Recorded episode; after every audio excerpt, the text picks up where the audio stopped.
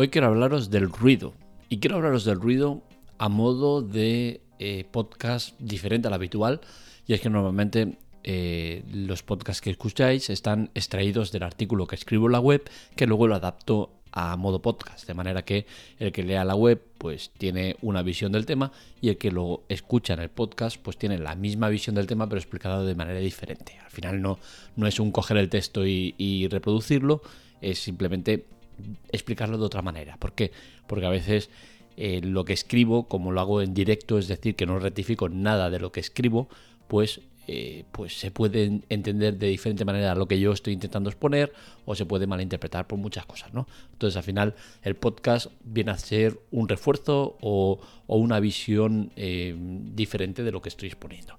Bien, con el tema del ruido pasa una cosa, y es que este tema no está en la web, he hablado muchas veces de ello, pero no está la web porque sencillamente eh, llevo una semana mala, no lo vamos a engañar, al final esto ahora eh, vamos a hacer un poco de, batallitas personales. Llevo una, una semana mala. Eh, en cuanto a publicaciones, falta de contenido, falta de creatividad, división con, spoiler off, que me tengo que dividir en las dos. Y bueno, por lo que sea, pues estamos así, ¿no? ¿Qué sucede? Que este, este podcast que voy a hablar, pues no hay escaleta, no hay argumento escrito al momento en la web, ¿no? Pero bueno, es un tema que siempre eh, me ha preocupado, muchas veces os he hablado de él, y es el tema del ruido. Yo soy una persona a la cual el ruido le afecta, pero el ruido en cuanto a aquello que se sale del habitual. Es decir, yo un sonido de un coche o un camión eh, me podrá molestar más o menos, pero no me, no me genera más allá de, de, un, joder, el ruido tal. Pero lo que son sonidos que se van de lo habitual, pues sí que me molestan. ¿Qué pueden ser esos sonidos? Por ejemplo, el sonido de los eh, semáforos para invidentes. Algo que nunca he comprendido, cómo eh, en las ciudades hay un tanto por ciento tan bajo de personas eh, invidentes y sin embargo pones semáforos que hacen un ruido estridente que molestan a mucha más gente que a la que ayudas. Al final no tiene ningún tipo de sentido. Y con esto no estoy discriminando a los invidentes, para nada, ni mucho menos al final de lo que se trata es de convivir entre todos. Y digo yo que es mucho más fácil a esa persona invidente eh, poner una aplicación en el móvil o darle un dispositivo en el cual cuando llega un semáforo se sincronice eh, vía NFC o, como sea y le dé el aviso de que oye, quieto que no se puede cruzar, a no el tener que poner un sonido estridente que ya os digo, yo tengo la suerte de que en, donde vivo ni ni en donde me trabajo eh, tengo uno cerca, porque si no os aseguro que lo reviento. Porque es insoportable. El pip, pip, pip, pip, pip, pip, pip, pip, pip, pip, es insoportable. Y entiendo que la gente que está alrededor de esos semáforos, pues tengan una vida muy, muy complicada. ¿Por qué? Porque seguro que hay gente como yo que le afecta. Más o menos, seguro. mi grado de afectación seguro que no es el mismo que la mayoría. Pero es muy molesto y sinceramente no entiendo cómo alguien es capaz de sacar este invento y no uno como el que digo móvil, que todo el mundo tiene móvil, o un dispositivo personal que te vibre o, te dé el aviso, lo que sea. Que me parece un atraso absoluto. Otro tipo de sonidos, por ejemplo, el de la música de los vecinos. A mí lo de la música de los vecinos me saca de quicio. Me pone muy, muy nervioso. Porque además tengo la desgracia que tanto el vecino de arriba mío como el de al lado de arriba mío pues tienen eh, música máquina. Por suerte no tenemos el problema de, que estén todos los días o, muy habitualmente con, este problema, ¿no? Pero sí que es cierto que eh, me molesta mucho el bum, bum, bum. Se me mete mucho la vibración esa y me pone muy nervioso. De hecho, ya os digo, en muchas ocasiones nos hemos tenido que ir de casa a dar una vuelta o lo que sea para evitar que mi grado de, nerviosismo crezca más de lo normal. Y así con muchas otras movidas, ¿no? Y al final me sabe mal que el tema del ruido esté tan mal, gestionado. Y es que al final, eh, si el de arriba tuyo o el de al lado tuyo mete una fiesta de tres pares de narices donde pone la música toda leche, da igual lo alto que tenga la música. Si tú te quejas y vienen con un sonómetro para ver la cantidad de ruido que están generando, lo hacen desde el lugar donde se, está poniendo la queja. Y eso evidentemente hará que nunca o prácticamente nunca se vaya a pasar de los decibelios que eh, marca la ley, que creo que son 90 o 100. Es evidente que en esa casa, en ese recinto, estarán a muchísimo más de esos decibelios. Pero como se mide desde el lugar donde se ocasiona el problema, pues el sonido que te llega es muy inferior a 90 decibelios, que es una burrada. Otro problema, por ejemplo, el del piano o el del saxofón o similares.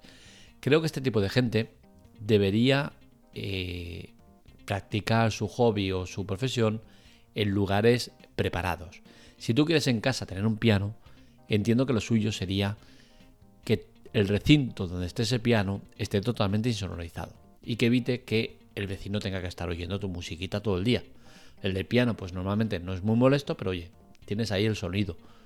Eh, a mí no me gusta, sinceramente. Creo que no debería ser eh, legal el que alguien tenga en su domicilio un piano o un saxofón. Y ya os digo, si lo tiene, que esté el recinto perfectamente adecuado a eso. Yo ahora mismo donde vivo tengo el vecino de, de un lado que está con el piano, que por suerte ya os digo, no es cada día, es de vez en cuando que lo oyes, y eh, para el otro lado tengo uno con el saxofón. Y dices, hostia puta, cuando se ponen los dos a la vez dices, esto parece un concierto. Creo que al final se trata de, de la convivencia entre, entre seres humanos. Y al final, cuando un vecino me impone con su tele alta a toda leche, escuchando una película o escuchando música o lo que sea, cuando me impones y me condicionas el que yo, que estoy respetando las normas de convivencia, tenga que subir más el volumen, que no lo voy a hacer, o tenga que eh, modificar lo que yo quiera hacer porque esté molestándome tu música o tu tele alta o lo que sea, creo que ahí ya empezamos con un problema. Y creo que eso no se debería permitir. Y ya que como conviventes eh, no conseguimos un acuerdo, pues debería existir una norma mucho más eh, dura en cuanto a este tipo de problemas. Porque al final es un problema, el ruido es un problema. Mm, nos hemos acostumbrado demasiado al ruido y, yo, por ejemplo, una de las épocas que con más cariño recuerdo, y entiéndase lo que voy a contar, eh, es el, de la pandemia. La pandemia nos, nos trajo muchísimas cosas malas, enormes, muchísimas. Pero también nos trajo cosas muy buenas. Ausencia de polución, ausencia de ruido. Yo soy de aquellos que solo estuve en casa los días señalados por el trabajo que tengo, yo estoy solo, no tengo contacto con nadie, con la cual cosa, mm, para mí la pandemia fue un, no voy a decir un chiste, pero sí que lo llevé muy, muy, cómodamente, porque al final a mí no me condicionó demasiado, no me condicionó demasiado, ¿no? Pero sí que recuerdo con mucha felicidad el ir al trabajar, no escuchar coches, no escuchar ruidos, una paz absoluta. Con esto, a lo que quiero llegar es que y que a veces lo he pensado y luego he dicho, hostia, no, qué salvaje que eres. ¿Me gustaría ser sordo? Evidentemente no. Pero hostia, esa ausencia de ruido creo que es tan necesaria para todos. Deberíamos tener la posibilidad o la, eh, eh, eh, o la forma de que podamos acceder a un espacio sin ruidos si lo creemos conveniente. Tiene que haber algún aparato o alguna cosa que te permita el vivir ausente de ruidos totalmente sin tener que ser sordo. Conozco que hay una sala, que creo que está en Estados Unidos, no sé dónde estaba, que tiene la particularidad de ser cero sonidos, absorbe todo el sonido.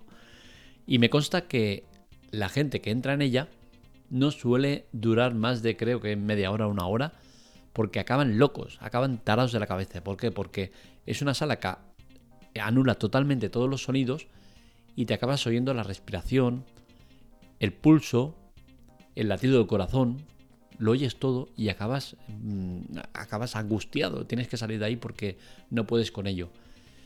Eh, no creo que tengamos que llegar a ese punto, pero sí que creo que los edificios deberían empezar a, prepararse de otra manera, adaptarse a, lo que tenemos hoy en día, a estar eh, con una insonorización mucho mayor. Creo que la insonorización que se hace hoy en día sigue siendo muy deficiente. Seguimos teniendo edificios construidos en los cuales las paredes parecen hojas de papel, que estás oyendo hasta el ronquido de al lado. Yo en el de ahora no lo digo, pero en el de antes lo oía. Oía eh, eh, el despertador del vecino, la radio, el, incluso cuando hablaban, era una locura.